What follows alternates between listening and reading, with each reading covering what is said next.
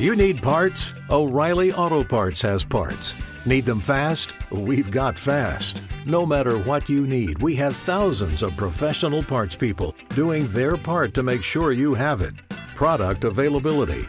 Just one part that makes O'Reilly stand apart. The professional parts people. oh, oh, oh, O'Reilly Auto Parts. ¿Qué tal gente? ¿Cómo están? Muy buenas las tengan, muy buenas las pasen. aquí, aquí estoy yo, Susu, sin Floyd. Hoy estoy grabando en un parque. Estoy solo porque les quería hablar un poquito de Capitán Marvel, de la Capitana Marvel y pues esta vez no pude ir a verla con, con Floyd, entonces solamente la he visto yo y ella no. Entonces quiero aprovechar que ando aquí, ando sin hacer nada para grabar esto y poderles compartir mi bonita opinión, que como les digo es una opinión, cada quien tiene su opinión y puede pensar lo que guste sobre esta película. Así que, bueno, voy, voy comenzando. Primero, más que nada, espero que se escuche bien, porque estoy en un parque. Entonces, ¿qué me pareció la película? Sinceramente la película me pareció me... Es una película de iniciación que no, no le encontré mucho, algo muy genial, algo muy acá, algo muy, muy interesante, pero está buena, o sea, está pasable. Pienso que va a pasar el tiempo y la película va a quedar en el hecho de que es importante para la trama de Endgame, pero no por ella misma, no porque la película sea buena, sino porque es relevante para lo que sigue. Entonces, es por eso que la película como que a la vez me da un poquito, me dejó un poquito que desear. Esta Brie Larson me parece excelente como, como Capitán Marvel. Tal vez aquí va mi comentario del patriarcado o del o machista, como lo quieran ver, pero es una opinión que yo tengo como que sí, sí le hace, como que el traje le queda un poquito siempre grande en ese sentido. Sí se le ve, o sea, ya ven que hubo un poco de controversia antes de que saliera la película con fotos de ella ya en el traje y como que el traje se le veía grande. Aún así en la película se le ve un poquito grande, como que no sé, no sé qué haya pasado ahí, pero bueno, eso me pareció a mí. Eh, la actuación de Samuel L. Jackson me parece algo muy interesante, con lo que hicieron para que se viera otra vez joven. La verdad fue algo que, wow, me impresionó mucho, te distrae bastante verlo, ver esos detalles de que sí se ve muy joven. Y pues en general la película, eh, como les digo, parece que es más como que hacia donde va, que es como nada más como, no sé cómo explicarlo. Como si hubiera, se hubiera podido resumir en, en, en una media hora, 40 minutos, como algo de introducción y ya para Endgame, y listo. Pero, porque en sí no hay ni siquiera un malo.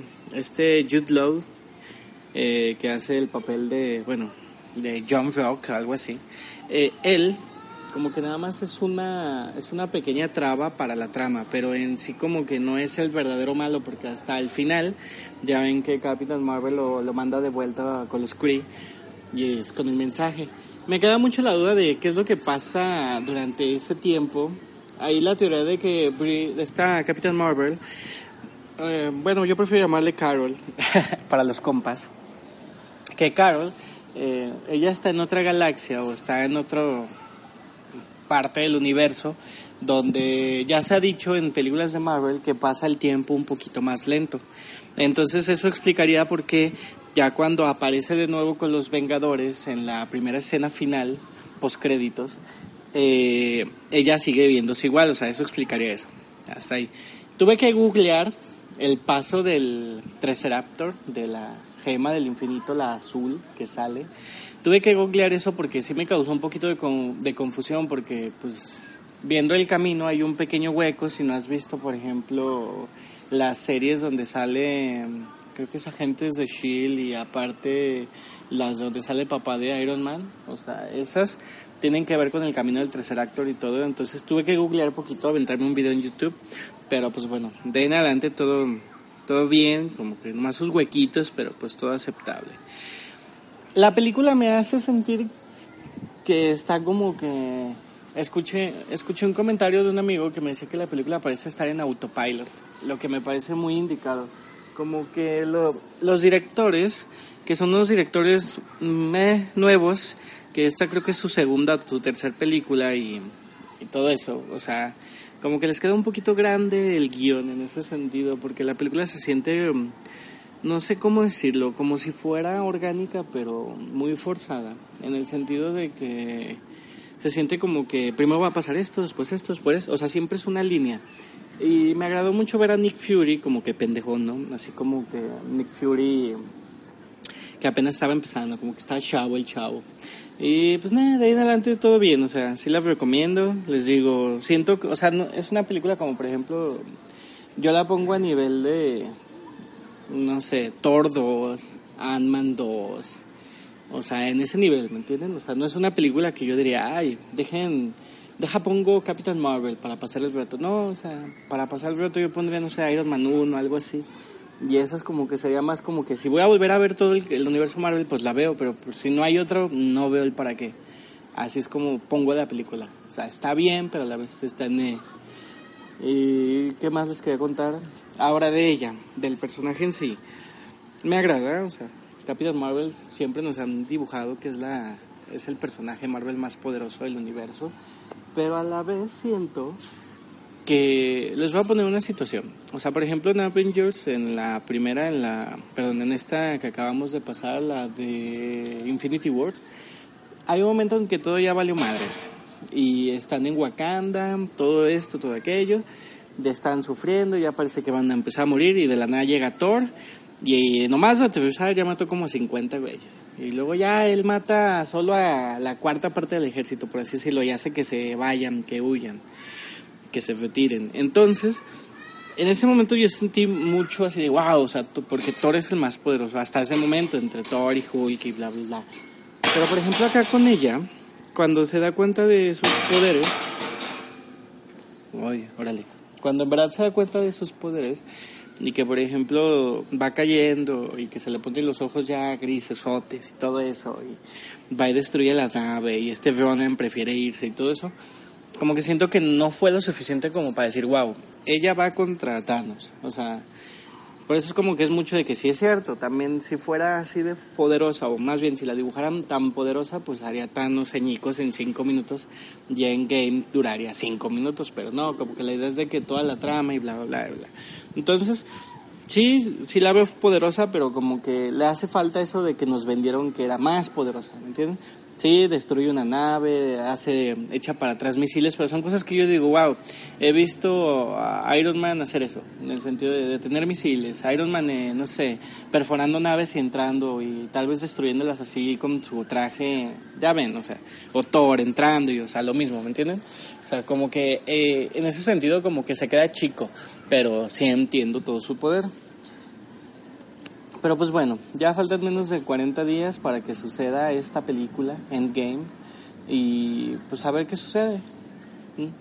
Eh, también salió el, el tráiler de Endgame y pues eh, me agrada que se supone que todo lo que hemos visto de Endgame solo es la media, la primera media hora de la película, entonces no hay mucho spoiler, pero también a la vez eh, ya sale Iron Man en, traje de como astronauta, o no sé para qué sean esos trajes, si son de astronautas, si son para viajar en el tiempo, si son para poderse meter a la a lo de Ant-Man, a la bueno, todos me entienden. Eh, entonces eh, dicen que es un spoiler eso de que aparezca Iron Man porque ya nos habían dibujado como que Iron Man se iba a mover en el espacio, se iba a morir en el espacio. Yo pienso que no tiene nada de spoiler porque es, es también medio tonto de nuestra parte pensar que Iron Man se va a morir en el espacio. O sea, un personaje como él, si va a morir, yo pienso que va a ser haciendo un sacrificio, porque también es parte del tráiler que cuatro de los personajes dicen que harán lo que sea para poder, o sea, harán todo lo que sea para poder, ay, no me acuerdo qué dicen, pero que harán lo que sea. Y son eh, eh, este Capitán América, Iron Man, es este el de las flechas, ¿cómo se llama? Hockey, ajá, Hockey, o cómo se llama, se me olvida siempre.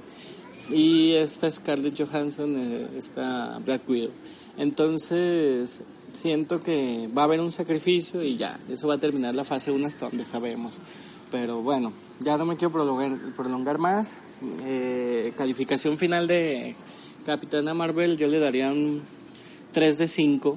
Como les digo, es una película me. siento que es eso, o sea, toda, toda, la, toda la película, como que todo lo de la introducción es la introducción y ya, pero es una introducción, o sea, es una película de introducción muy, muy X y que todo lo que se siente de la película como que wow, esto wow, wow, wow, es porque todo recae para Endgame, o sea, todo es relevante para Endgame. Obviamente se pueden quedar a la primera escena post créditos, se deben de quedar. Bueno, esto es con spoiler, así que me imagino que la vieron. Saben la importancia de la, de la primera escena y pues es irrelevante la segunda. Así que bueno, hasta aquí este bonito fragmento de, de podcast. Entonces espero que lo disfruten y nos vemos pronto. Espero pronto poder grabar con, con Floyd. Hemos hemos estado un poquito ocupados, bueno, sobre todo yo, ella también, bueno, ambos, ambos. Y sí la he visto, sí nos hemos visto, pero como que ambos ocupamos estar en el mood para grabar, sobre todo ella. Entonces, si ella escucha esto, ya sabes que te quiero, así que saludos, te quiero bien, bro. Y bueno, cuídense y hasta luego.